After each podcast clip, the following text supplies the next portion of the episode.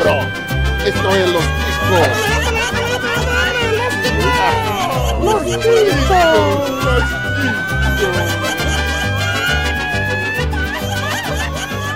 Que passa, ticos? Não, você não tá ouvindo uma leitura de e-mails, não. Eu fui promovido por falta de contingente, é isso mesmo. Estamos começando mais um Los Ticos! Aê! Uhul! Credo! Nossa. Que bosta. Adoro quando vocês não me deixam falar sozinho. Podcast mais improvisado do mundo. Eu sou o José Guilherme, o host oficial da leitura de e-mails e o 14 host oficial desse podcast, que é uma bagunça. E hoje a gente vai falar dele, a gente vai falar do prêmio Ig Nobel. Provavelmente você não deve conhecer esse prêmio, você deve conhecer o irmão ruim dele, que é o prêmio Nobel. Né? Esse aqui é o bom. Esse aqui é a framboesa de ouro da ciência. É aqui Aquele que nos representa, né? que representa o que é o Los Ticos em forma de premiação. E vamos começar. Hoje eu vou mudar completamente a forma de apresentar isso daqui, porque hoje é um dia muito especial. É golpe. É golpe. Faz muito tempo que eu não gravo com ele. Quem que tá aqui? Quem que tá aqui? Hoje eu tenho as duas cabeças mais premiadas da podosfera. Ele, Glomer. Fala, seus cabeças de abacaxi! Você estava com uma saudade de mim que não cabe no peito, né? Que eu sei. É, hoje a gente vai apresentar, é o que o José Guilherme falou, é a nós em forma de premiação. Se a gente tivesse que fazer uma eleição, seria isso. Exatamente, é lindo, é lindo. Essa premiação é linda, vocês vão entender daqui a pouco. Vamos continuar com a apresentação. Falei numa cabeça, agora vamos falar numa estrela, vamos falar numa pessoa que, que tem muito garbo, muita elegância, que eu não sei até agora como aceitou gravar aqui com a gente. E é ela, Estrela. Estão me pagando bem, né? É verdade. Pagando bem, né? É muito bem-vinda, estrela do Dragões de Garagem, estrela da Podosfera, estrela do céu, da Alemanha, de qualquer lugar que vocês puderem imaginar. Ela está aqui e ela veio. Eu não sei, de verdade, eu não sei como ela veio, mas ela veio. Ela é. Ela é tipo aquele. Como é que chama aquele comentarista do Oscar? É o Ruben Evald Filho. É, é tipo isso. Exatamente, ela é a parte técnica nisso aqui. Sim, ela é a única pessoa que manja, você entendeu? A gente vai falando bosta, como sempre. Exatamente. Vamos falar por que que ciência é tão legal, né? Tipo, aproximar um pouco aí da zoeira. Vai ser É, divertido. Isso aí, muito bem, seja, bem, seja muito bem-vinda. E falando em estrela, temos um outro tipo de estrela. Temos um tipo de estrela que é nada menos do que o carrapato estrela. É ele, Dalton Cabeça. Pois é, galera, hoje aqui a gente vai falar de uma premiação que talvez envolva o Johnny, porque a gente vai descobrir quantas pessoas irão pro inferno aqui com base em uma pesquisa. E, só complementando, porque eu não vou deixar essa passar, é a primeira vez que eu gravo com estrela de verdade nesse podcast, porque a galera do Los Chicos já viram, né? Na verdade, o convite foi só pra fazer esse trocadilho. Olha quanto a gente tava Foi. Cara, foi. Eu tô pensando há muito tempo nesse trocadilho. E vamos continuar. Se você gostou do tema que a gente vai falar, nós vamos falar do Prêmio Ig Nobel. Não posso explicar mais, porque é isso aí. A gente vai falar do Prêmio Ig Nobel. Gostou dele? Quer saber outros temas, outras coisas que a gente já fez? Acesse lá nosso site, podcastdosticos.com.br. Procura a gente em qualquer rede social, qualquer coisa que você quiser procurar aí. Eu mudei toda a abertura mesmo e foda-se, não tem mais padrão nisso daqui. O time novo invadiu e a gente. Agora acabou isso daí. Quer sugerir tema, quer sugerir pauta, quer sugerir qualquer coisa, quer mandar e-mail de, de, de aumentar pinto, manda aí que a gente tá, tá precisando dessas coisas, do, do- da dica de vocês, tá? Pra ficar bem claro. Através do nosso e-mail, Dalton, qual que é o nosso e-mail? O nosso e-mail é o contato arroba podcastlosticos.com.br e eu não erro mais esse e-mail, já tem umas 10 gravações. Parabéns. Estrela dourada pra você. Beleza, que beleza. É a pauta dos trocadilhos. Nossa, e, e o, o- o nosso trocadilheiro oficial não veio, né? Infelizmente, não, não pôde vir. Que bom. Mas vamos lá, a gente tenta segurar aqui, né? Se camisa 10 não pode vir, a gente segura com os camisa 3, camisa 4 aí, bem, bem ruim, que a gente vai achando aí, é o que dá pra fazer. E lembrando que o Los Ticos está no Spotify, que deixa tudo muito mais fácil. Você é preguiçoso, você não quer procurar, você quer usar o mesmo aplicativo pra fazer tudo, você não tem espaço no celular, acontece. Acontece bastante isso. Então, vai lá, Spotify, procura a gente lá na aba de podcasts e seja feliz. Acabou a desculpa do seu amigo analfabeto digital. Em não procurar por um agregador de podcast. Agora você fala pra ele que é no mesmo aplicativo que ele ouve o MC Kevin. Pesadaço. Pessoa que ouve o MC Kevin não pode ouvir o Los Ticos. E não pela pessoa, porque a pessoa tem um gosto muito bom, mas não tem como baixar mais, entendeu? Não venha para o Los Ticos, por favor. E lembrando que esse programa só acontece graças aos nossos queridos padrinhos. Padrinhos que eu, eu quero mudar esse nome, cara, porque pode ser nossos queridos PicPayzinhos, talvez. Seria. PicPeiros. Isso, bom nome.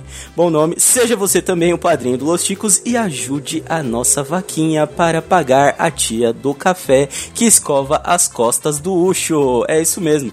Outra forma de ajudar espalhando a palavra. Não tem dinheiro, não tá, tá difícil, tá difícil para todo mundo. Mostra para um amigo, o inimigo, sei lá, mostra para qualquer um que você quiser. Então, sem maiores delongas, vamos ao nosso episódio e quem vai fazer a vez do Bonilha? Não, ninguém. Ninguém quer fazer a vez do Bonilha. Tá bom. Obrigado. Not today. Segue o prêmio.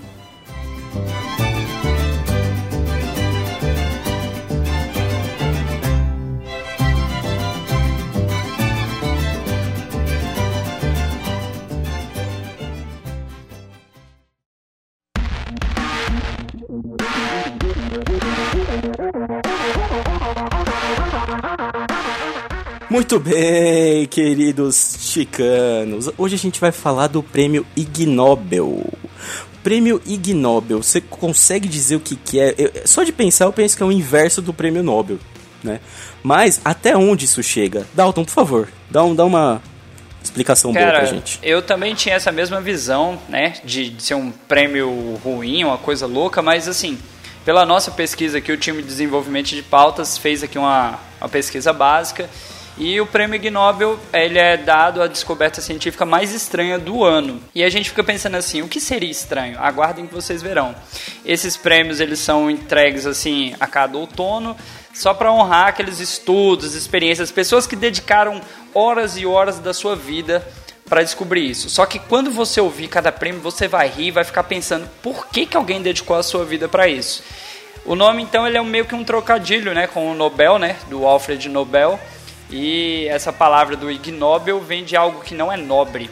Simplesmente é isso, é um prêmio para pessoas que fizeram descobertas que talvez você considere idiotas, mas elas foram importantes ou não. Tanto que é um, o lema deles é uma pesquisa que faz, no primeiro momento, você dar risada e depois faz você pensar. Então, sempre tem uma coisa por trás, assim, do por que que fizeram aquilo. Então, no fundo, no fundo esse curte, prêmio, ele premia aquela, aquele velho ditado que toda brincadeira tem um fundinho de verdade. É, exato. Ou aquilo, coisa mais absurda que a gente ainda vai ver por aqui, tipo, que se a a pessoa fala assim, por que não? Por que não tentar fazer isso? Então seria como se Tá, fosse um, como se fosse um prêmio tipo de consolação, tipo, nossa, parabéns, você testou isso que todo mundo não teria coragem, não perderia tempo e você conseguiu e chegou em alguma conclusão. Justíssimo. É, exatamente. É muito interessante. Esse prêmio é realmente interessante e tem um fato que pra mim é mais interessante ainda, que é o seguinte. Você pode pensar, pô, o pesquisador que ganhou o prêmio Ig Nobel nunca vai ganhar o Nobel. E não é bem assim, não. Teve um rapaz, um holandês, André Jane, não sei se é assim que é o nome dele, que venceu o Ig Nobel antes de vencer o Nobel. Ele ganhou 10 anos antes. Ou seja, tá mais ou menos ali perto de uma framboesa de ouro, ali tá perto de um negócio desse. Porque tem gente que ganhou a framboesa de ouro que ganhou o Oscar, né? Então, né, são poucos? São. No caso do prêmio Ig Nobel, só teve um que conseguiu fazer isso. É, eu posso até falar um pouquinho sobre esse cara que é interessante, porque ele ganhou o, ele ganhou o Nobel por causa da pesquisa dele em grafeno. E ele desenvolveu bastante coisa em grafeno, que seria um material super útil para fazer mil coisas. Ainda não deu muito certo, sim, né? Mas é tipo é uma espécie teoria de... tá lindo, né? tá lindo, milhões de aplicações, só que ainda não colocaram em prática. Mas enfim, ele ganhou o Nobel por isso. E o Ig Nobel que ele ganhou foi porque, enquanto ele fazia as, as pesquisas dele, ele descobriu uma propriedade magnética que a gente tem no corpo, que a gente pode se alinhar a um campo magnético. Então, nosso, nossas moléculas conseguem se alinhar nesse campo magnético. E ele fez um sapo flutuar por causa do campo magnético do, Do campo sapo. magnético. Então, Ah, foi a história do imã, né? Que ele conseguiu levantar um sapo com imã, não foi isso? Isso, exato. Ah. Ele conseguiu isso. Daí, quando ele foi receber o prêmio Ig Nobel, ele foi fantasiado de sapo. Então, tipo, foi bem divertido. assim. É, só tem um detalhe que eu acho que a gente não comentou até agora. Esse prêmio é entregue em Harvard. então, é assim, entregue, e é entregue por ganhadores dos prêmios Nobel. Então, não é qualquer um que vai não entregar. é... Exatamente, não é qualquer se você, coisa. Se você vê a cerimônia como é, tem no YouTube, inclusive. Eu tava dando uma olhada, é super sério, é um tom bem descontraído, mas é super, tipo, é um. soa como uma honraria mesmo. A gente É. tem que lembrar que quem tá recebendo o prêmio é um acadêmico, é um pesquisador, Sim, é não uma é um pessoa Zé. que assim. Não é um Obrigado. zoeiro, não é um membro do Los Ticos, né? Tipo, Um Zé. Mesmo que tenhamos alguns acadêmicos cara, o que mais sabe? tem nesse podcast é cara com, com graduação, pós-graduação, tudo maluco, né? Tem uns 3, 4 pós-graduados nesse podcast. Tem, e não serve pra nada, estão gravando Serve pra podcast. você ver como diploma não funciona na- na vida de Serve ninguém. pra nada. Então, tá pendurado na parede e os caras passando calor gravando podcast. Olha que vergonha. Exatamente. Então é isso aí, ó. é, acho que a gente precisa começar, porque a gente tem muito assunto hoje. Provavelmente esse episódio vai ter parte 2, parte 3, porque tem muito prêmio, muito prêmio bom. E é o seguinte, como que vai funcionar isso daqui? A gente vai falar, é, os prêmios são separados por ano, né? Então a gente tem, cada ano ali, a gente tem entre 10, 15 prêmios, depende do, do, do, do ano. E as categorias não são fixas. Então tem ano que vai ter uma categoria que no próximo não vai existir, porque depende muito de como os estudos foram andando aí. É, a gente vai começar em 91, se eu não me engano foi o primeiro ano da premiação. E a gente tem premiação até 2018. A gente vai pular alguns anos, tem ano que não tem nada muito interessante. Mas a ideia é: eu vou lendo aqui os prêmios a gente vai discutindo, ver o que, que tem de interessante aqui para ganhar disso, certo? Então vamos começar. Vamos lá, primeiro prêmio em 1991, na categoria Química, um rapaz conhecido como Jacques Benveniste produtivo e dedicado, ah, correspondente da revista Nature, pela perspectiva da descoberta que a água é um líquido inteligente e por demonstrar que ela é capaz de se lembrar de acontecimentos muito depois de todos os vestígios desses acontecimentos terem desaparecido. Oi? É, é confuso, é, é meio confuso, mas basicamente ele quis dizer que a água tem uma memória. É Essa a pesquisa, eu acho que a estrela tem alguma coisa pra falar pra gente sobre isso. Não assisti, não posso comentar. Estrela. Oi! Foi Tá mal. Tava Tava no né? Ah, clássico.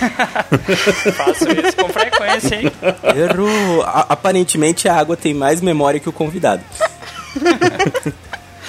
e aí, o É. que, você tem a dizer pra gente sobre isso? Então, ele fez essa pesquisa para poder comprovar lá que a homeopatia funcionava, então que, o- que a homeopatia seria, né, o seu princípio ativo lá diluído milhões e milhões de vezes e que daí, é, mesmo que você não tivesse mais nenhuma molécula na água, ela ainda assim teria a memória porque um dia já teve.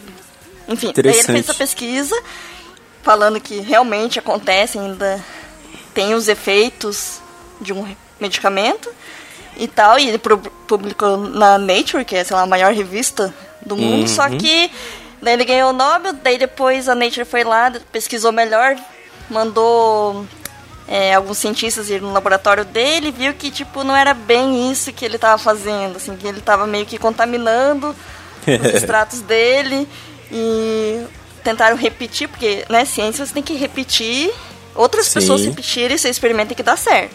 Então Sim. repetiram e não deu certo, daí, nossa, foi anulado o artigo dele e tal, foi mó... É, mó bafafá isso, apesar de ter ganhado esse Ig Nobel, né? E Sim. depois de um tempo, o mesmo cara, ele agora ele tem uma empresa só dele. Então, só pra falar que ele inventou também um, uma outra pesquisa que ele descobriu que você poderia transmitir é, propriedades da- das moléculas através da internet. Ô, louco. Essa é interessante, hein? Eu achava que a pesquisa dele era que a água era saudosista e falava assim, ah, na época dos dinossauros, aquela época que era boa, Aquela época né? era boa. os vestígios do passado. Quando eu cheguei, isso Era aqui não mato. era nem mato, né? É. Eu, eu tive que chegar pra virar mato. Então ele fala lá, ele criou uma empresa chamada Digibio, que você é, pega a sua molécula, transmite para um arquivo na internet, pode transferir por e-mail depois a pessoa baixa e pode ter um medicamento ali com ela desse jeito.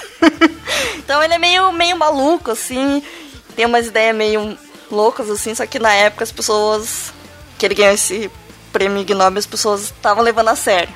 Mas hoje em dia já. já ah, Mas não dá certo o negócio da molécula? De mandar por e-mail? Então, ele não consegue comprovar isso ainda. Ah, tá. Eu falei, nossa, se ele comprovou isso, já era. Teletransporte. Ó, então é o seguinte, meu, meu único comentário sobre essa notícia é: eu espero que a água do meu banho não tenha memória. Só isso que eu posso dizer. Nossa, nojento. E, bom, vamos lá, né? Que a gente tem muita notícia pela frente. Vou cortar porque você repetiu duas vezes. É prêmio, não é notícia.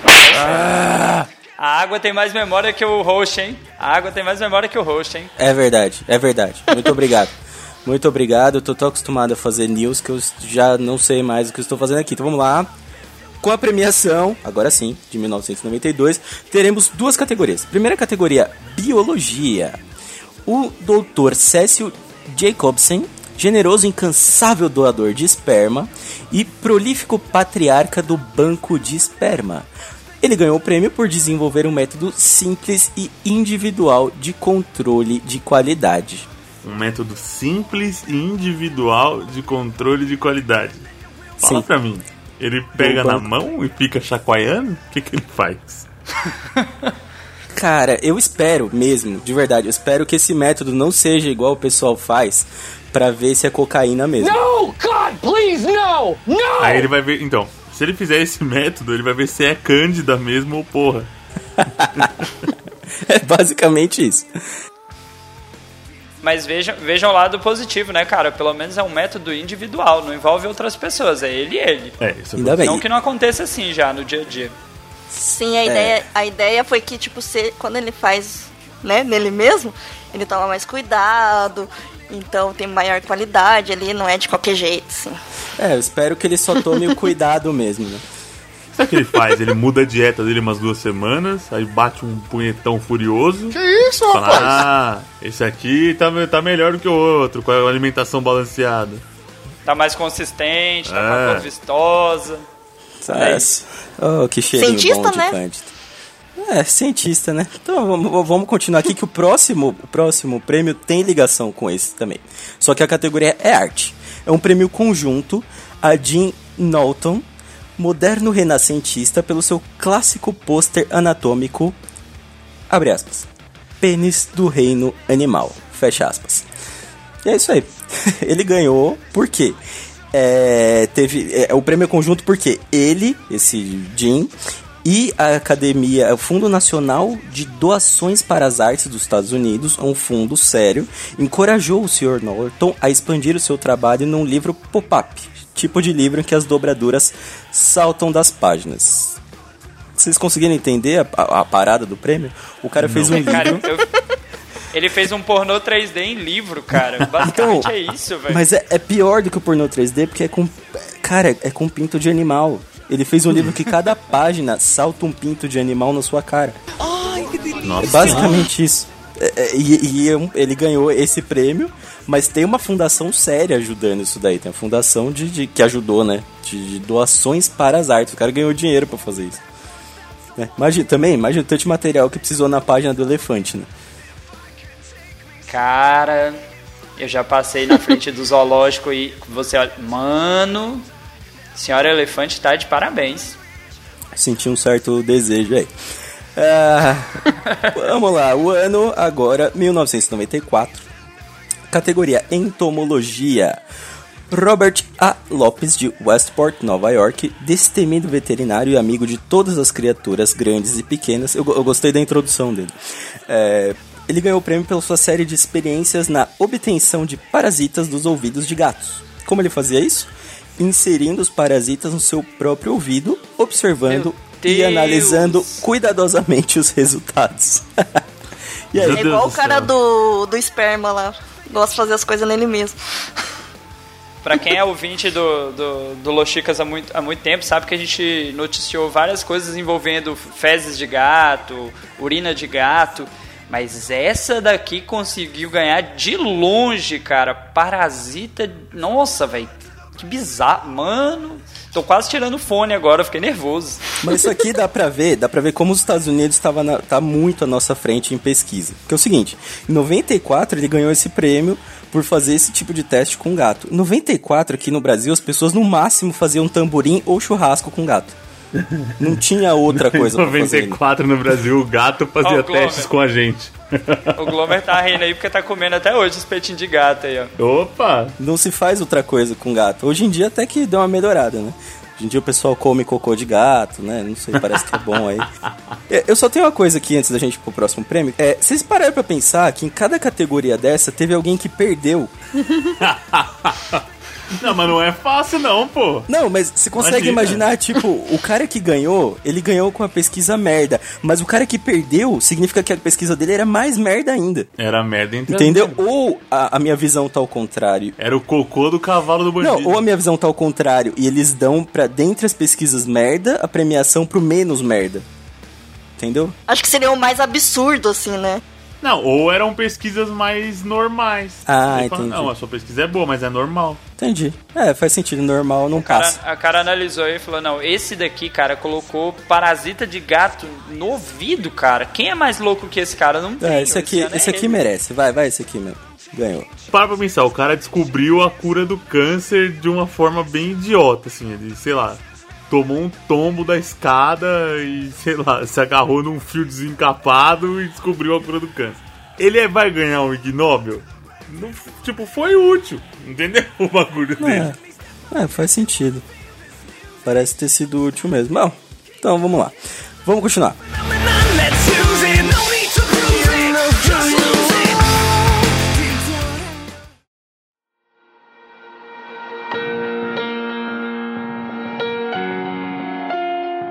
Próxima categoria.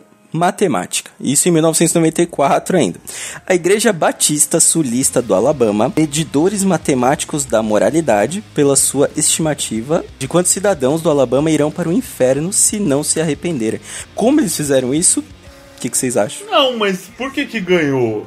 É mentiroso isso. Segundo a Bíblia, todos vão. Cara, quem poderia falar disso aqui com propriedade é o Johnny, porque o que eu fiquei sabendo é ele que vai receber o ticket lá da entrada do inferno. E que o Johnny já tá, meu, passagem VIP. Então, agora que, que eu reli um pouco aqui, eu consegui entender um pouco melhor.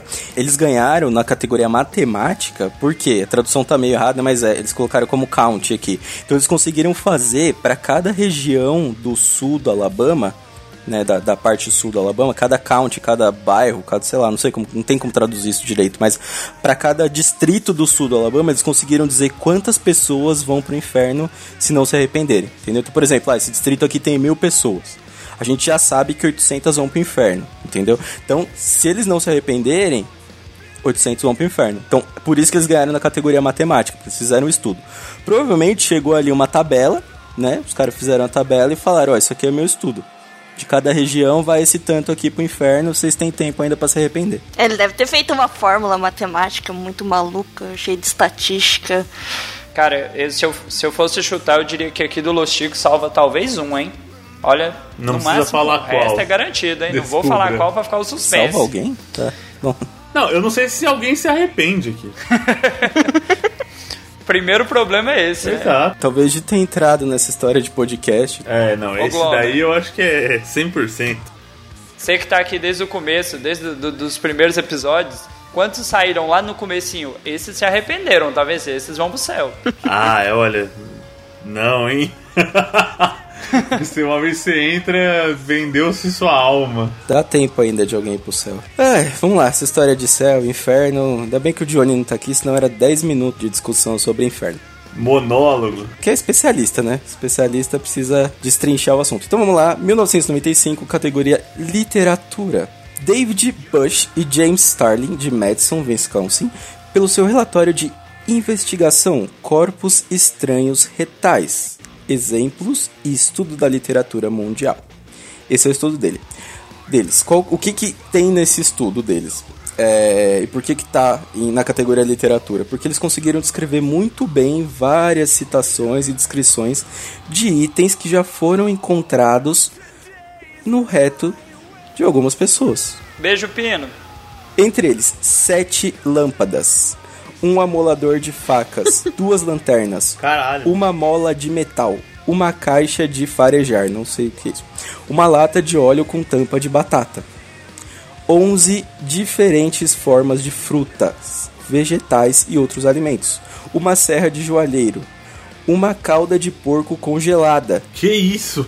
meu Deus, um copo de cerveja, notável coleção de um paciente. É, Isso tudo aqui foi encontrado em diversos pacientes. Esses agora foram no mesmo. A coleção dele era um óculos, uma chave de mala, um saco de tabaco e uma revista. Ao mesmo tempo? Sim, Eu fiquei com a dúvida só das lanternas, se eram as duas ao mesmo tempo também, mas. Ai. eu consigo imaginar algumas cenas, né? Pra mim é sempre. Eu leio eu consigo imaginar. É, vocês entenderam a parte do. da lata de óleo com a tampa de batata? Essa parte eu não entendi. O cara não. Pegou a lata. mim. O cara pegou a lata de óleo e ele colocou uma batata na ponta. Entendeu? Ok. E ele fez Agora um grande, ele fez um grande pirulão. Ali ele fez um grande Falo. Mano, era Belo um falo. batatão da Era um porra, é puta de louco, um batatão bicho. pra fechar essa tampa de óleo. Cara, Que batatão, virou um cogumelão. isso está... Estrela, sem, Meu Deus. sem querer, sem querer constranger a convidada, mas a gente tá aqui pra isso. Quais frutas você acha que entrariam nessas 11 frutas diferentes aqui? Jaca não serve. Já testou? Não? Olha, machuca. Reza a lenda que machuca. É muito melequento. Eu não tenho muita imaginação nem de pensar em banana. É, de fruta é complicado, né, cara? Porque se... Eram 11 bananas, mas com o cacho. Ok. Vamos num nível além. também não consigo pensar em 11 frutas, até porque se alguém... Imagina, alguém tenta... Se não for um abacaxi, Não, né? Beleza, se for um... Ouvintes, mandem aí quais são essas frutas. Se é um abacate, se é um abacaxi. É, um abacate durinho e tal. Agora você imagina, vocês conseguem imaginar se o maluco pega uma pera mole? Tipo, não vai, vai dar tudo errado isso aqui. Vai dar tudo errado e vamos passar pra próxima, porque esse daqui já tá ficando bizarro. Mandem sugestões de. Não, sugestões não, porque ninguém vai fazer. Mandem o que, que vocês acham que o pessoal colocou. de frutas. É isso A aí. gente sair no estudo. Próxima premiação, 1996. Teremos duas categorias. Primeira categoria, paz. Eu gostei muito dessa em específico aqui, vocês vão gostar também. Jacques Chirac, presidente da França, em 1996, ganhou a premiação por comemorar o 50 aniversário do bombardeamento de Hiroshima com testes nucleares. Sim, Por que não, né, cara? Por que não? sim, você não ouviu errado. Aí. Ele comemorou que Hiroshima foi bombardeada e ele ganhou um prêmio da paz, né? Por que não? Cara, ele comemorou a tecnologia. Eu não diria que ele comemorou necessariamente ter sido jogado em Hiroshima. Ele falou assim, vamos fazer uns testes aqui pra lembrar lá aquele dia fatídico lá. Mas convenhamos, né, cara?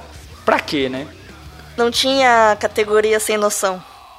Não, é assim, da ele paz. abstraiu ao extremo, assim, ele abstraiu que foi uma bomba que matou pessoas. Falou, caramba, olha, a gente pode fazer um negócio que destrói uma coisa. Tipo, ele esqueceu de todo o contexto, ele abstraiu no máximo.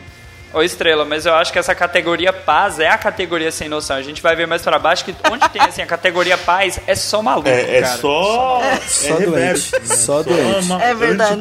Só doente. Mas é, ele comemorou isso. Basicamente, seria se o pessoal da Boeing comemorasse o 11 de setembro. Falou, ó, não tô ligando pra quem morreu, mas foi com um avião nosso. Mas olha, olha a precisão da direção do nosso avião. Conseguiu enfiar ele numa, num prédio, você entendeu? Como são potentes os nossos aviões, né? Se fosse da Embraer, passava pelo lado aqui, mas não, o nosso foi bom. Cara, bizarro. E, continuando, categoria Química, a premiação foi para George Gobel, da Universidade de Purdue, não sei como ler isso, por seu recorde em fazer churrasco. Ele conseguiu fazer um churrasco em 3 segundos usando carvão e oxigênio líquido. Caralho. Aí sim, hein, cuzão. Isso é um prêmio útil. Quer ver? Ele- Ele usou mais ou menos uns 60 gramas de carvão Daí colocou lá a gradezinha, colocou uns hambúrgueres, colocou oxigênio líquido, que é combustível de foguete. Porra, Então não deve ser muito fácil achar. porra, velho. E, e usou um cigarro e acendeu e queimou lá em, em 3 segundos? Cinco 3 segundos. 3 segundos? 3 segundos. Mas daí ele até, no, na apresentação dele lá, ele fala que achou que o hambúrguer ficou um pouco passado demais, assim. Passado, ele ficou, tá com gostinho meio. O hambúrguer tá brilhando um pouco verde, né? Não sei se é porque a gente usou combustível de avião. Não vai dar problema, não vai dar problema. E junto, eu tenho certeza que eles fizeram junto nesse churrasco o arroz que vai na, na PET, né? Isso aqui certeza que eles fizeram. O arroz com câncer vai na garrafa PET, já faz ali juntinho, ó que beleza. Percebam, percebam duas informações aí. Primeiro, pelo sotaque da estrela, vocês já devem ter percebido que ela é do sul. Falou de química e de churrasco, ela já conhecia todo o prêmio já, ela é amiga do cara. Provavelmente ela Já já, tinha feito receita. isso antes, só não, não demonstraram porque era muito normal pra eles. né? É, é, é uma ideia interessante, né? Aquele churrasco que demora pra fazer, você faz rapidinho ali. Só achar um foguete, combustível de foguete. Eu, eu fui estudar um pouco mais sobre isso daqui e eu descobri uma coisa. A gente tem um ouvinte que já usa essa técnica. Tem um ouvinte, não sei se vocês conhecem ele, o Adriano Cel, que ele já usa. É Todos os cara. dias ele faz churrasco. Então ele vai ganhar uma categoria do Nobel de churrasco, porque ele faz churrasco 365 dias no ano. E ele provavelmente usa essa técnica, porque não é possível alguém ter paciência de fazer tanto churrasco no ano assim. Né? Apesar de concordar com ele que churrasco Exato. é uma delícia. Beijo, Adriano Cel. É isso aí. Abraço veganos, né? É, ele é o favorito dos veganos. Vamos lá, 1997, já estamos chegando agora. Esse prêmio aqui é muito bom, que o Dalton até comentou sobre Bíblia. E vamos lá, o prêmio foi concedido, o prêmio de literatura, foi concedido a Doron Whitston. Ah, eu não vou ler todos esses nomes não, que é muito difícil. Elia Rips e Yova Rosenberg, de Israel. e a Michelle Drosnin, de, dos Estados Unidos. Você leu? É, não, tem- eu, É, não vou ler, não. Tô vendo. eu tentei não ler, mas foi ficando mais fácil. É, e- Percebam o nível de retardo, só tá aumentando. A gente traz uma convidada, o nível intelectual é elevado e o cara consegue fazer uma dessa. Pô. cara, eu Só pataquada, viu? Host só se ferra, velho. É, a descoberta foi. Essa descoberta eu achei até interessante, que é o seguinte. é, eles fizeram uma descoberta estatística de que a Bíblia contém um código secreto escondido. Ô, louco. Cara, isso aí eu ouvia muito na época que eu era de Jesus, na época que eu frequentava a igreja, que, assim, teorias da conspiração, obviamente, que se você pegasse algumas partes específicas que tinham uma mensagem, se você conseguisse ler de trás pra frente, trocando as- a ordem das palavras, tinha uma mensagem, mas isso aí só coisa de maluco mesmo pra chegar nessa resposta.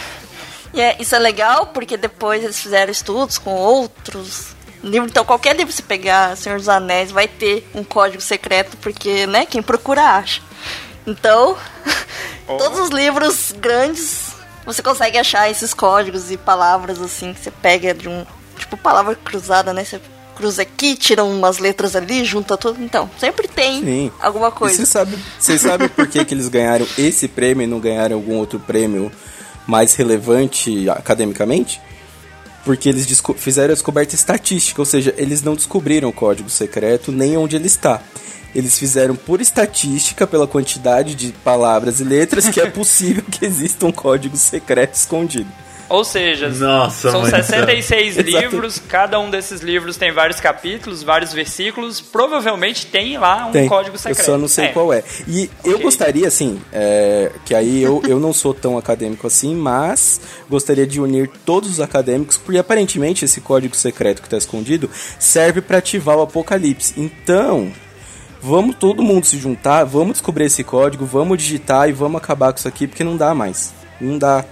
Eu diria, eu diria que nesse código secreto está dizendo que o Henrique Cristo é, é a reencarnação de Jesus. Você cara. já pensou? Pode ler lá tá lá. velho. Velho, ó, o pessoal critica o Henrique Cristo, mas é o seguinte, o Henrique Cristo há muitos anos, muitos e muitos anos, ele vai no programa da Luciana Gimenez. Tinha um outro maluco que também ia e agora é presidente. Qual que é a diferença desse de- do, do Henrique Cristo não ser Jesus? Eles foram no mesmo lugar, velho. Eles foram no mesmo lugar. Eita. Tá, e digo mais, e digo mais. Polêmica, esquerdopatas. Não, e digo mais, o Henrique Cristo há muitos anos anda de patinete. Hoje em dia o pessoal hipsterzão anda de patinete aqui na Faria Lima, aqui em São Paulo, agora chegou no Sul também. E o Henrique Cristo já faz isso há muitos anos, cara. Ele que, que trouxe essa a inovação pra gente. Então, isso aí. Pessoas, cara, nossa, ia ser muito triste digitar o código do Apocalipse e os caras falar, então, vocês ignoraram o Henrique Cristo, né? Beleza. Seus trouxa. Ai, que vergonha. Ele era a salvação, vocês fizeram piada dele. Vocês fizeram piada deles, seus otários. Aliás, falando nisso, uma indicação que não tem nada a ver, mas tem uma série boa sobre isso que chama The Good Place na Netflix, que tem uma história exatamente parecida com essa que a gente tá falando aqui, mas vamos continuar aqui porque isso não tem nada a ver com o episódio. E agora, falando de uma coisa que ó, provavelmente todo mundo já pensou quando era pequeno, que é categoria paz. 1999 foi concedido a Char Furry e Michelle Wong, de Joanesburgo, África do Sul, por inventar o Blaster. O que é o Blaster? É um alarme anti-roubo para carros que consiste num circuito detector e num lança-chamas. Por que não queimar a pessoa, né? Quem Básico. nunca pensou nisso, né, cara? Cidadão de bem aí, ó, pensando nisso. Né? Quem nunca pensou, porra, mas aí o cara vem roubar, a gente passa um serrotão por baixo aqui, arranca as duas pernas. Ó que fácil. Vai dizer que vocês nunca pensaram nisso. Aí o cara, coitado, teve um mal súbito, tá passando mal, vai escorar na maçaneta do seu carro e você corta as pernas dele. É, ou põe fogo. Ou passava no Discovery Channel, a- os caras colocavam cobra no painel, vocês lembram disso? Na Índia, os caras colocavam cobra no painel e já. Deve ser da hora fazer isso, hein? Eu faria. Cara, fogo eu não digo não, mas, por exemplo, se desse um, um choque, uma corrente elétrica ali só pra desacordar o cara, aí eu acho justo, pô. Fogo já é um pouquinho demais, né? Talvez machuque. Talvez, acho que não. Você perguntou quem nunca pensou nisso, né? Teve um cara que pensou. Hum. Ele leu esse estudo e, e adaptou no- na moto dele colocar um lança-chama. Na moto? Só que ele, né, não usava na moto. Deus. Ele não usava como. Eu vou mandar aqui pra vocês. Ele não usava como alarme de segurança, Uhum. né? Só, só fez de zoeira. E o cara foi preso por causa disso. Deus. Putz. Um tempo atrás, acho que foi aqui em São Paulo, se eu não me engano. Um cara fez um. Ele fez um alarme. Um alarme não, uma cerca elétrica. Que eu não sabia até então, mas cerca elétrica. Eita porra. Agora eu vi a foto do bagulho da moto. Meu Deus.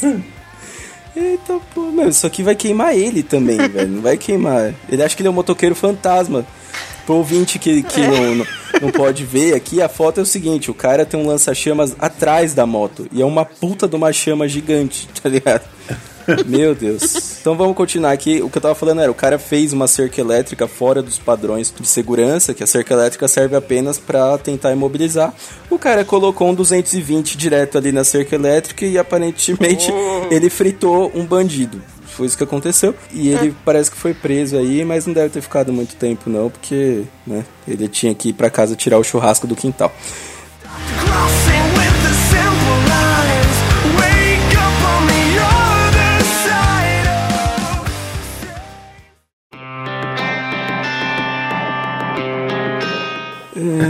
É, vamos continuar na categoria paz. Ah, chegando aos anos 2000, ó que beleza. Essa é boa também, vamos lá. Categoria paz. Para a Marinha Real Inglesa, foi concedido o prêmio por ordenar aos marinheiros que deixassem de usar balas de canhão e gritassem BANG! É, esse é o prêmio esquerda cirandeira. É basicamente isso.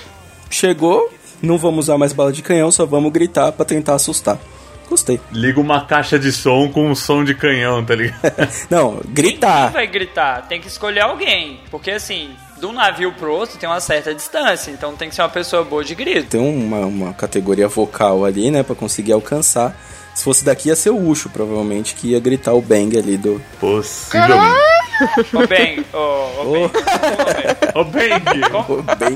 como está o seu grito de canhão aí, cara? Como, como tá, tá saindo aí o seu bang? O meu Bang? Não, não põe o bang pra fora, não, cara. Deixa pra lá. Não, eu não vou gritar. Eu, eu pensei, eu falei, eu não vou gritar. Não, não, obrigado. Pode deixar ele guardado aí. Deixa, deixa eu entrar numa situação de guerra e o meu país precisar de mim, que aí eu. Olha, Eu grito bem. debocha não, porque vai acontecer. Ouvintes, eu não sei quando você está ouvindo isso, se a guerra contra a Venezuela já começou, mas aguardem. Ou se for um tri... esse, esse episódio você tá ouvindo porque você tá fazendo um tributo a um de nós que morreu na guerra. Exatamente. Tá na trincheira. O bom é que é o seguinte: o exército brasileiro tem 10 minutos de, de munição pra pra começar uma guerra e 200 milhões de bangs. Eu acho que dá. Tá? Acho que, Dá. Vai ser muito bem. acho que dá bastante. Não era uma hora de guerra que dava? Uma Não, horinha dá pra fazer bastante coisa, hein? Acho que é 10 minutos, né? De, de, de, de bala mesmo, de tiro, 10 minutinhos aí. Tá tranquilo, né? Acho, acho que, que dá pra se virar. Vamos fazer um gangbang com o Brasil aí, mas Meu Deus. Ah, vamos continuar. Chegamos em 2001, uma categoria um pouco diferente, astrofísica. Prêmio foi concedido para Jack Van Imp e Rexella Van Imp, aparentemente um casal, do Jack Van Imp Ministries, que eu não sei o que é, que fica em Michigan, pela sua descoberta que os buracos negros preenchem todos os requisitos técnicos para a localização do inferno. como, véi? Como que chega numa conclusão dessa? Não, vamos lá. Estrela, você, você já trabalhou com pesquisa, você é a pessoa acadêmica aqui responsável. Como que uma pessoa consegue chegar numa conclusão maluca dessa? Tem que ter uma lógica. Então, como, como você descreveria o inferno, assim? Propriedades técnicas. Não, opa. Ah, sei lá, um lugar de, de fogo, de, de sofrimento. Assim me ensinaram. Inferno é a terra, né? É. Quen- quente, né? Muito quente, muita pressão. Então é, é, o buraco negro é tipo isso, assim, você é um lugar Tipo Goiás, então, né? tipo, Goiás no, no verão. O buraco quente é. O buraco quente, o buraco negro é quente com muita pressão. Ah, então não é o do Dalton, não. Não tem pressão mais lá. Opa, opa. Gratuito demais. Falhando aí, né? É, é isso. É que assim, é, não sei se vocês já, provavelmente a Estrela já deve ter feito bastante isso. Eu cheguei a fazer até um, um- publicar um, um paper acadêmico e basicamente eu tinha que comparar uma coisa com a outra. O que eu tô percebendo isso daqui é que é basicamente isso. Parece que é um monte de estudo que o cara precisava comparar uma coisa com a outra pra entregar e passar e ir embora, entendeu? Tipo, eu preciso fazer aqui, ó. Vamos comparar. Ah, buraco negro pode ser o inferno. Vou falar o que, que pode ser um buraco negro, o que, que pode ser um inferno, vou comparar um com o outro. É isso aqui, tá feito. Entregou o estudo, apresentou, o professor fingiu que viu, deu uma nota qualquer ali, valeu, tá valendo, o estudo tá publicado. É isso, É, é isso. exato. É, basicamente é isso. Então vamos lá, vamos continuar. Agora vamos de astrofísica para física. 2002, física para Arndt Lake, Vai da lá. Universidade de Munique, próximo aí de onde está a estrela, por demonstrar que a espuma da cerveja obedece à lei matemática do decaimento exponencial. Mais alguém que tava bebendo cerveja ao invés de trabalhar. Tipo isso. que Observando desculpa, a que espuma. desculpa que eu vou dar pro meu chefe. Ah, já sei. Ele tá na Alemanha aí. Eu não sei- a estrela pode dizer com mais propriedade, mas pelo jeito a galera aí não bebe água, não, né, cara? É só cerveja mesmo. Porque olha, olha o resultado que chegou, a conclusão aí, ó. Nunca prestei atenção na espuma da cerveja, mas depois dessa eu vou começar a ver se realmente cai no decaimento Não dá tempo, né? A pessoa tá bebendo rápido, né? Tá vendo aí, ó? Já pegou o espírito A alemão. dúvida que eu tenho é se ele fez o estudo antes ou depois de beber a cerveja.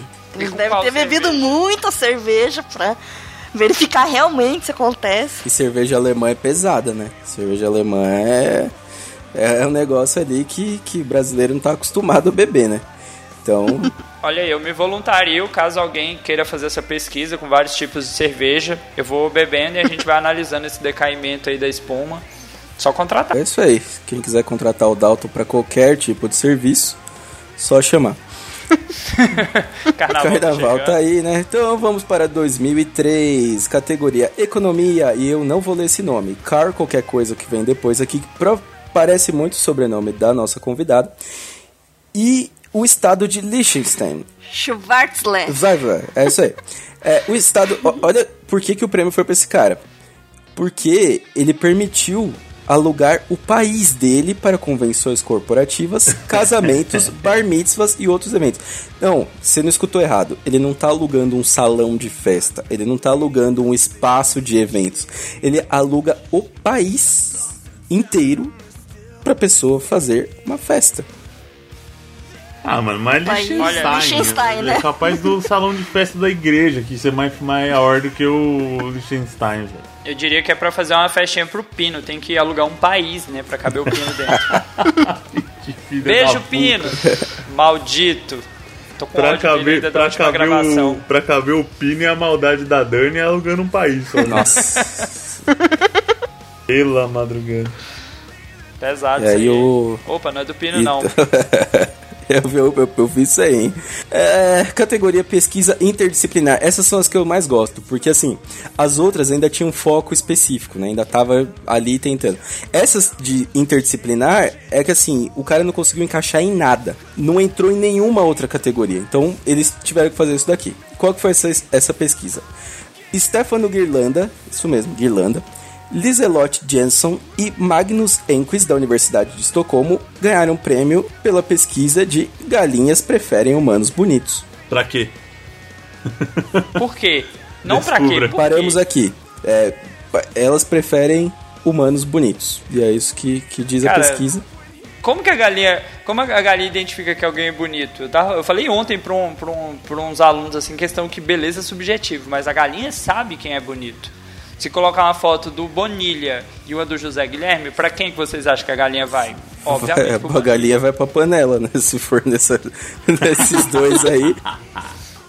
Se fosse o Ucho, né? Se fosse o Ucho, era certeza que era panela, né? Não, não era não. Não era não. Não era mais, Diz que né? ele é nojento, ele ia comer cru.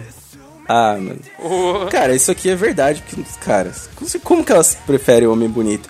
É só ver, o humano tem uma moto, o humano tá com relógio firmeza. Então é isso aí, velho. Acertou, Tipo isso. não? Então ele é bonito. É, tá com a moto da hora, tá ali cheiroso, tá usando um Apollo. Não, pera, tá, eu acho que a gente saiu um pouco do foco aqui. Mas, é isso daí.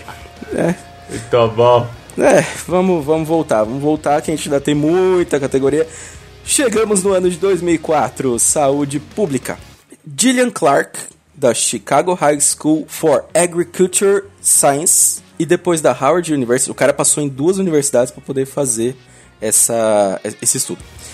Ele investigou a validade científica da regra dos 5 segundos, sobre a segurança de se comer um pedaço de comida que caiu no chão. Eu acho que esse é o mais genial que a gente vai ver hoje. Cara, isso pra mim é uma regra que, que ela é real oficial, cara. Eu respeito isso aí. Mas me explicaram errado essa regra. Como assim? É a regra dos 5 segundos? Então o pessoal me falava a regra dos 5 dias úteis. Ah, tá, entendi. Ok.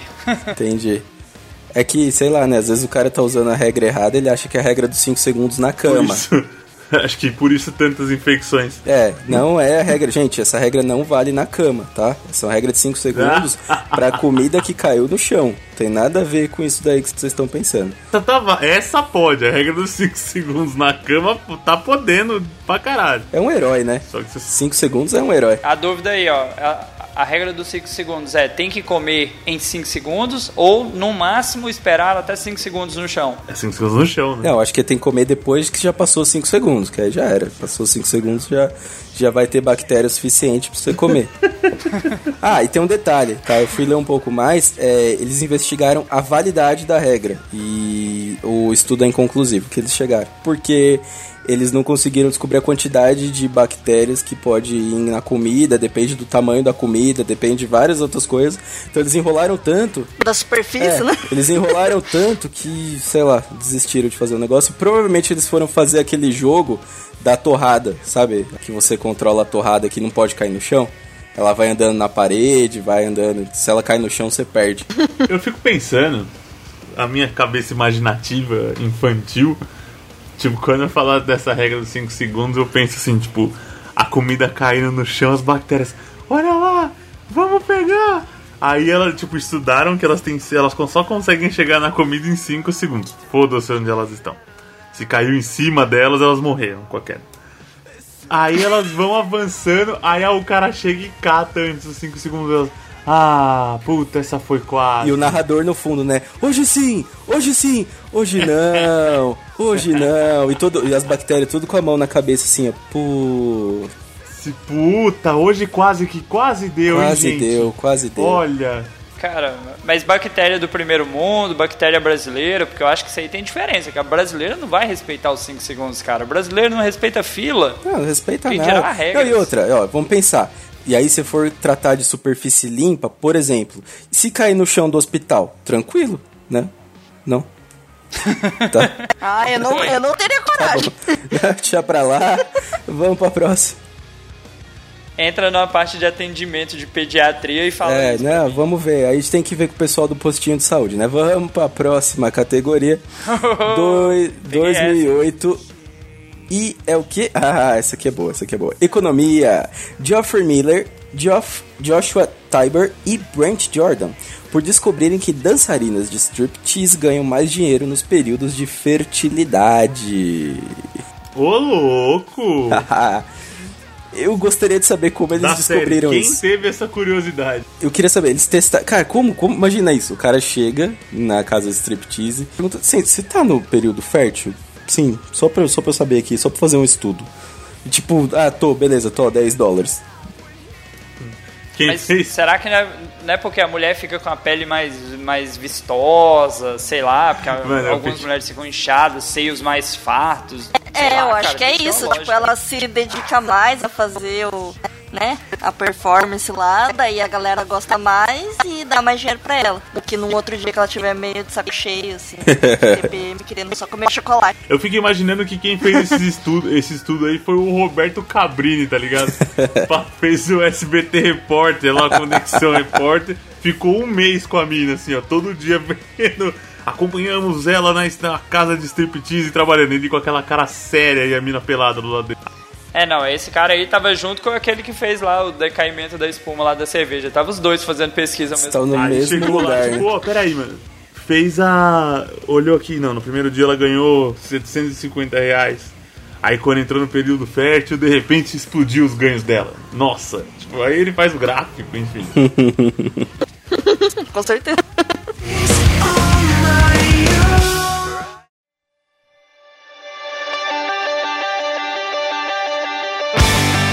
Vamos pra próxima, 2011, matemática. Dorothy Martin. Ah, puta, essa é genial, cara. Vamos lá. Dorothy Martin, que previu o fim do mundo em 1954. Pat Robertson, que previu o fim do mundo em 1982. Elizabeth Prophet, que previu o fim do mundo em 1990. Lee Jen-rin, que previu o fim do mundo em 1992. Credonia Web, sei lá o que, que previu o fim do mundo em 1999. E o último, não desista, Harold Camping, que previu o fim do mundo em 6 de setembro de 1994 e depois em 21 de outubro de 2011. Esse foi um prêmio conjunto de matemática por eles ensinarem ao mundo que devemos ser cuidadosos ao fazer suposições e cálculos matemáticos. Cara, esse sem dúvida foi o mais sarcástico de todos. Falou seus É. animais batizados. Parem, só parem. Eles bateram em várias pessoas. Não sei o que, que você acha, Estrela, de dar um prêmio só pra várias, vários caras que fizeram. Tipo, porque, né? A gente viu que os cálculos dele não deram certo. né? Isso já é meio óbvio. Desde 1954 o mundo não acabou. Né, até a última eleição. É, não tem nada a ver com isso, mas. O que, que você acha, Estrela? O que, que você acha que, que, que o pessoal fez aí que. Com esses cálculos que não deram certo? Pois é, então, a ciência você faz, testa, não deu certo, daí vai lá um outro cara e fala, não, deixa que eu tenha a resposta. Eu aposto que vai ter mais gente falando, fazendo cálculo, tá? apesar de não ter aprendido com os erros anteriores, né? Vai, vai aparecer outras pessoas. Mas, mas vamos lá, eu acho que a pessoa mais nova na gravação deve ser a estrela, mas ela passou. Qual que é o fim do mundo favorito de vocês? É o de 99, 2000, 2012? Tem um favorito, cara, com Ah, o certeza. meu, de, 99. o meu é 2012, certeza, 2012, porque tava aquela coisa de vai acabar, vai acabar. Aliás, minto, 2000, 2000, do, do bug do milênio, que o, que o mundo ia acabar por falta de bateria nos computadores. Era basicamente essa a premissa do, da pesquisa. Eu gostei, eu gostei, né?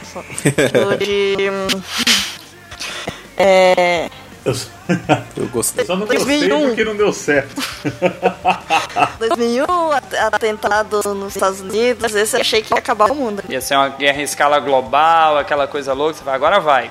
Ah, ia ser míssil voando do continental.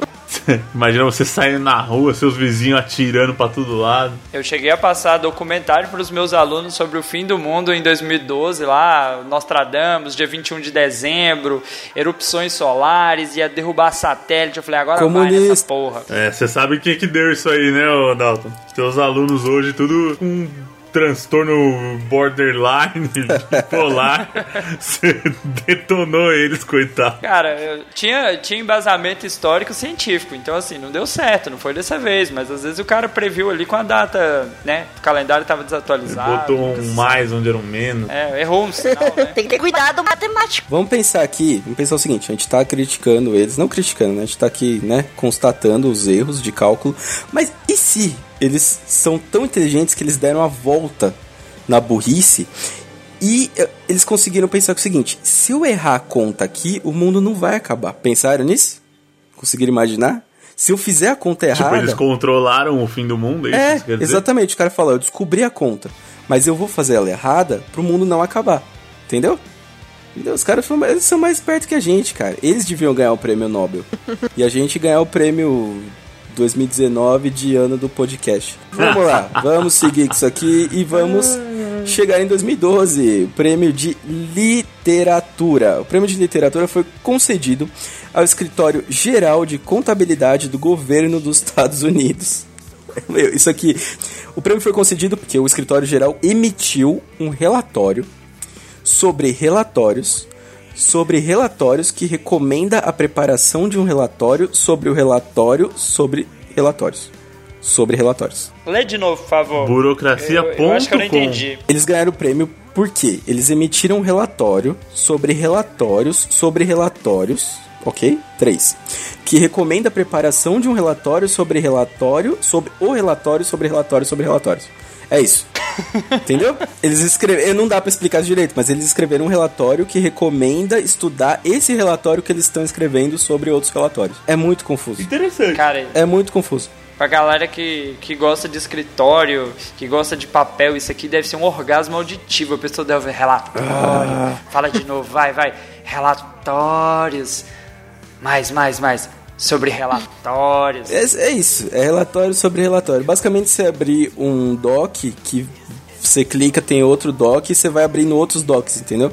Vai abrindo vários e aí uma hora você chega em algum outro doc que tá faltando. Que zona! Esse ano de 2012 foi bem confuso na, na premiação, por quê? Vamos lá, categoria Anatomia. Franz de Waal e Jennifer Pokorny foram premiados em Anatomia porque eles descobriram que eh, chimpanzés podem reconhecer outros chimpanzés individualmente olhando a foto da bunda deles. Né?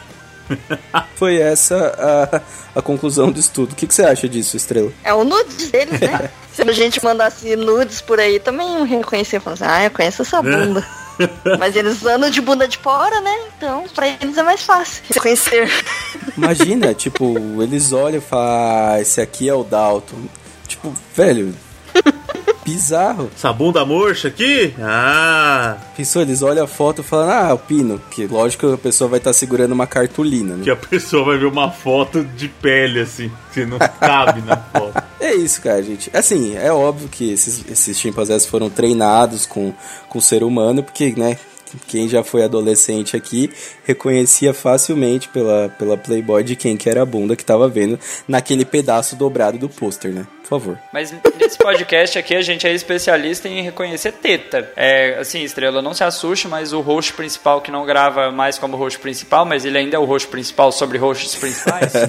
é, tô, tô pegando a do relatório ainda. Ele tem só uma teta, a outra é oculta. Então aqui nesse podcast a gente aprendeu a reconhecer tetas e a gente sabe qual é a dele. Aqui tá oculta. Eu tenho um novo objetivo de vida, cara. Eu vou fazer um estudo sobre a teta do Ucho e eu vou ganhar um prêmio desse, velho. Sério. Eu acabei de decidir que eu vou fazer isso. Vai ter lá, categoria Paz, ao grupo Los Ticos por estudar que o, o aperto de uma teta, com uma pessoa que só tenha uma teta, traz paz para o mundo.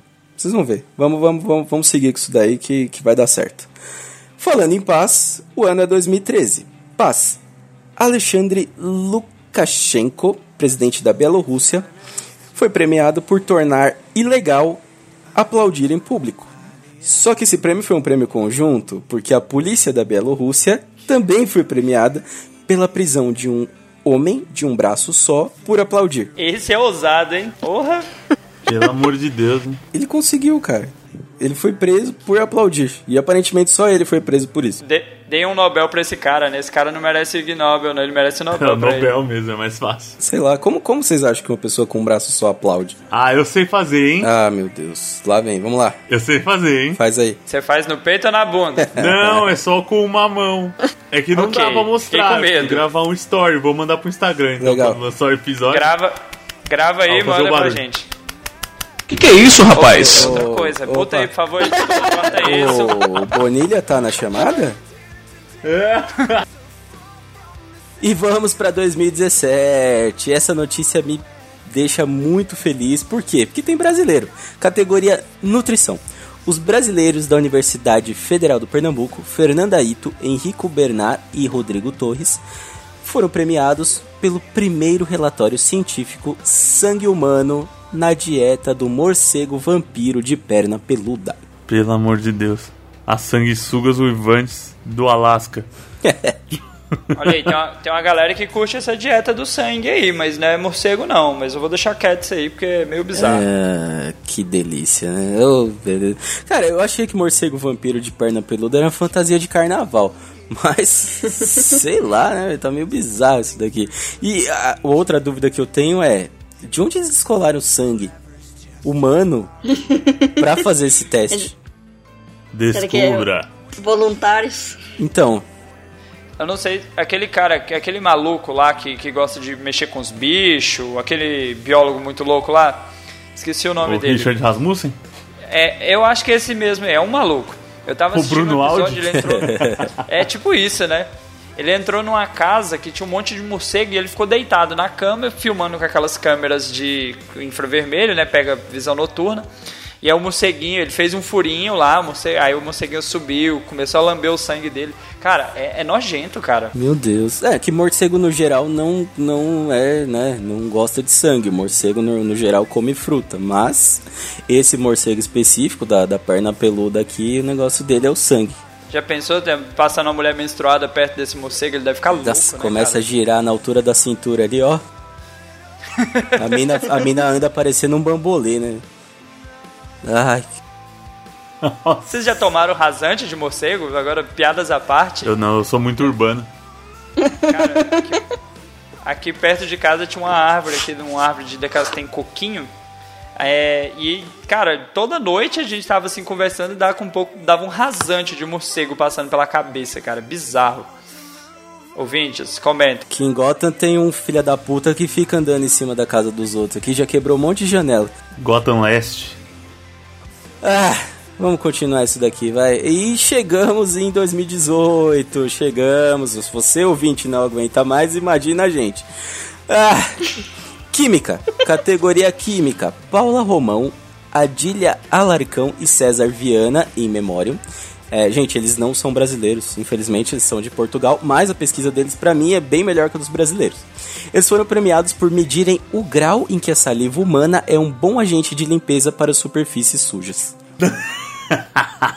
Quem nunca derrubou a, a coxinha na, na calça jeans e ficava lá tentando Quem nunca? tirar e limpa? Não limpa? Lógico que limpa. Eu- Saiu. Eu fiquei com aquela leve dúvida novamente se eles coletaram saliva e passaram em algum lugar ou se contrataram alguém pra ficar lambendo superfícies sujas pra ver se limpava. Eu acho que faz mais sentido ter contratado alguém, cara, sinceramente. Ó, a minha experiência, a minha experiência foi de, de laboratório, de precisar usar a milase, que é o que eles usaram aí. Você ficou lambendo gente- isso? Não, a galera ia lá e dava uma cuspidinha no, no potinho. E, aí, e a sala inteira usava. Vinha o esfregão. Todo mundo sabe que a cuspidinha sempre ajuda, né? Nossa, seu pervertido. Essa frase solta aí, cara, é um perigo. Eles podiam continuar fazendo uma pesquisa, ver se ajuda mesmo, né? Continuar esse trabalho. Se ajuda desse jeito. Ô Estrela, me diz por favor que vocês não ficaram lambendo as coisas do laboratório, né? Nesse dia, não. Ah, tá. Eu tô, tô mais tranquilo agora. Cara, Mas o José Guilherme comenta uma coisa aí rápida aí, me cortaram ele sem querer, mas qual mãe que nunca limpou o filho com uma bela de uma cuspida e uma passada de mão na bochecha, assim, sabe? Com ódio. Exatamente. Então é isso. Todo mundo Limpa, sabe cara, que funciona. limpa. Mas que tá com a cara de pegadinha com o estagiário do laboratório, tá, né? E aí depois o chefe pegou, os caras falaram, mano, a gente vai ter que fazer alguma coisa com isso daqui. Escreve um, escreve um documento aí, porque a gente falou pro maluco ir buscar. Tipo, Faz um é, paper então, aí. o maluco chegou no primeiro dia, eles falaram, mano, é o seguinte, a gente vai testar aqui, ó. Se a saliva é boa pra limpar. Então, ó, limpa essa, essa mesa inteira aqui com a saliva, depois a gente vê o que, que sobrou de bactéria. Depois vai lá no fundo e busca a caixa de PDF pra mim, viu? O chefe pegou, deu ruim, né? A estrela tá rindo porque eu acho que ela já colocou os estagiários pra fazer isso, cara, certeza. Eu senti a maldade Ela tá rindo agora. de nervoso, cara. Acho que ela já foi a estagiária que fez isso. Olha. Mas é uma boa, boa ideia essa, hein? E mostra o paper, fala assim, olha só como funciona. Viu? É, muito bom. E vamos lá. Próxima e penúltima categoria: Medicina. Quem levou foram os pesquisadores e urologistas Mark Mitchell e David Wartinger, ambos norte-americanos. Depois de ouvirem relatos de pacientes, eles testaram o efeito de passeios em uma montanha russa na velocidade de saída de pedras nos rins. E descobriram que em alguns casos a força G pode ajudar mesmo. Ué, Sensacional. por que que isso tá aqui? Isso aqui é útil. Cara, Exato. primeiro porque tem montanha-russa no meio, eu acho, né? Talvez. Exato, eles levaram uma galera que tinha pedras no, no né? Que, pra Disney, pra darem 20 voltas numa montanha russa. E depois eles analisaram lá se quem que tava. quem melhorou e quem piorou. E eles chegaram à conclusão, olha só, fica a dica, isso é muito importante quando vocês forem na montanha russa, que sentar atrás é mais eficiente do que sentar na frente. 40% das pessoas que sentaram atrás tiveram melhoria e apenas 12% das pessoas que sentaram na frente tiveram melhoria de pedras no rim na montanha russa. Ele, vai, ele fica rodando, ele tira pedra nos rins via centrífuga. Ela Exato. vai passando pela Dá uma mexida ali, né? Exato. Tal, talvez alguns ouvintes é, entendam isso que eu vou falar, né? Graças a Deus eu nunca tive, mas eu tenho amigos que tiveram problemas de pedra nos rins e o problema não é a- ter a pedra, é quando o organismo resolve colocar a pedra Ah, pra fora e por onde ela não. passa. Imagina essa galera saindo da montanha russa, indo no banheiro e só escutando aquele ticlin de coisa batendo no fundo do vaso. Meu amor. O tilintar. Não, mas eu acho que, que o que originou essa pesquisa aqui deles é. que, Gente, vocês sabem que, né? Põe ali o copo com leite, põe o Nescau, fica, fica a pedra. O cara ficou mexendo, mexendo, mexendo. Ele falou: Isso pode funcionar com humano. Tem pedra dentro? Dissolve? Exato. Tem pedra dentro? Vamos girar eles até quebrar. É assim que vai funcionar. Interessante. Perfeito. Perfeito. A lógica foi muito boa. Ai, muito bem, muito bem. E vamos para última, para última premiação, para encerrar nossa primeira etapa de premiação aqui com a estrela prestigiando e trazendo ô, brilho para esse podcast. Não interrompe minha piada. Tá, pode continuar. Eu posso fazer uma menção honrosa antes da última? Faça, por favor. Eu queria fazer uma menção do prêmio de biologia. De biologia não, desculpa, de estatística de 1998. Opa, isso parece importante. Que deu aqui, ó, concedido a Gerald Ben do Hospital em Toronto lá tal. E uma universidade, e foda-se, não importa. Tá. Por seu cuidadosamente medido estudo a relação entre altura, comprimento peniano e tamanho do pé. Pô, isso é importante. Ok, existe essa pesquisa? Existe. Caralho, tô existe. fudido agora, não vou nem poder mentir mais. E eu vou, eu vou explicar por que, que eu fiz essa menção. Meu caro ouvinte, Pesquisou, essa né? gente que faz esse tipo de estudo são os maiores responsáveis pelo Chico News. Que direto, não sei, não digo maiores, mas quantas vezes a gente já não viu notícia? É, estudos apontam que as pessoas que, sei lá, que bebem mais cerveja são mais bonitas, não sei, tipo, quantas vezes você já viu, se deparou com esses estudos na sua vida que não levam ninguém a lugar nenhum? Esse cara, esse- essa gente que estuda pra ganhar esse prêmio aqui, tem relação com o Chico News. Sim, e nesse caso especificamente a gente sabe que eles não são os maiores, né? Porque se o cara precisou fazer esse estudo aí, a gente já sabe É. que. Não é culpa minha! Eu tenho certeza que, essa, que esse estudo tá aqui nesse tipo de premiação, por quê? Porque eu calço 42. Só isso que eu digo. Olha, eu, eu não queria falar não, mas pela, pela média de altura da galera do Los Chicos, tirando eu e mais um, talvez o Glomer e outros aí, só tem uns caras que calça 44 pra Só cima tem aí, os caras que calçam O Ucha é 44, grandão, eu calço pouquinho. O Bruno é grandão, cara, fiquei com Não, o Bruno, o Bruno é da minha altura. É, ele é um pouquinho maior que eu. Quem é alto mesmo é o Chico Bonilha, eu acho. É, o Bonilha é, é que o Bonilha é esticado, né? Ele é uma vara de, de cutucar estrela. Desculpa, não era, É. Nossa senhora. não era esse, não era esse ponto aqui que eu ia chegar. Aproveitando aqui rapidinho, Estrela, quanto calça o Brian? Só pra gente saber aqui. Pesquisa? Achei que você ia perguntar, aproveitando estrela, quanto você calça? Eu também, eu falar, ué, te convidou uma chemalha aqui no, no podcast? Meu Ninguém me Deus. avisa? Era mais voltado para o Brian. Eu não sei quanto ele calça, vou ter que perguntar lá. Ih, Ela vai, a ela vai confirmar a teoria aí e vai mandar pra gente é, depois, é. galera. Bom, então é isso aí. E falando em quanto calça, em tamanho, em tal, vamos chegar à nossa última notícia que é sobre medicina reprodutiva.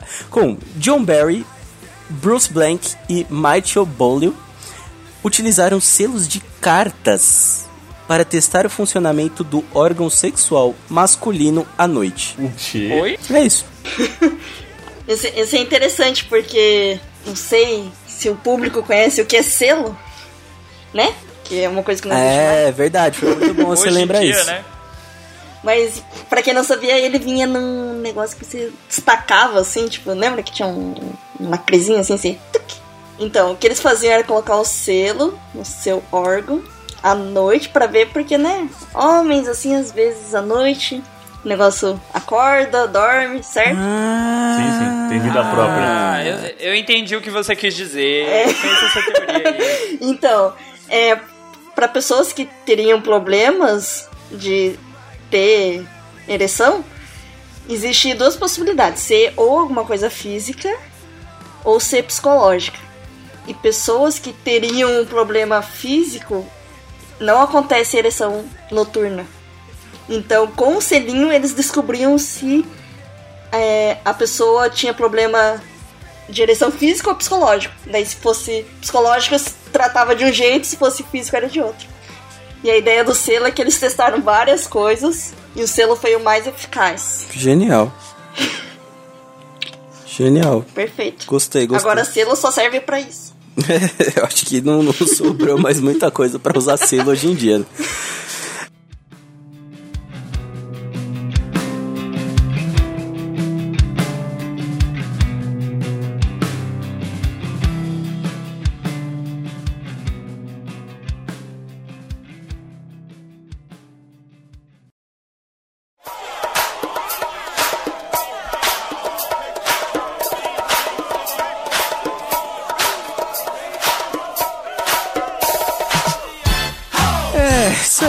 Gente. Mais alguma algum comentário, algum prêmio, alguém que vocês queiram xingar antes da gente encaminhar pro nosso final deste lindo Cara, podcast? eu, eu vou pesquisar mais essas, essas notícias aí, esses, esses prêmios, porque tem um Não, é, teremos a parte 2. Com certeza teremos a parte 2, porque isso aqui tem muito material ainda, ao contrário do pessoal que faz a pesquisa com selo.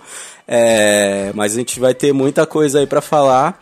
E é isso aí, gente. Eu gostei bastante dessa primeira premiação Ignóbil. Acho que isso aqui tem muito ainda o que o que render de, de assunto. A, a gente vê daqui, né, como o Glomer disse, que daqui nascem muitas pautas do nosso Chico News, né? E por mais que eu tenha tentado dizer que tudo isso daqui era notícia, não.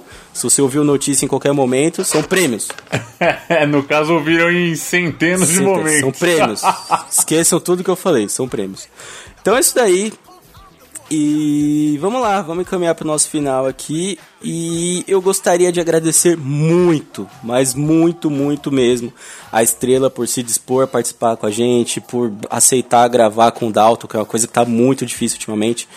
É, ninguém, ninguém quer, ninguém quer aceitar isso daí.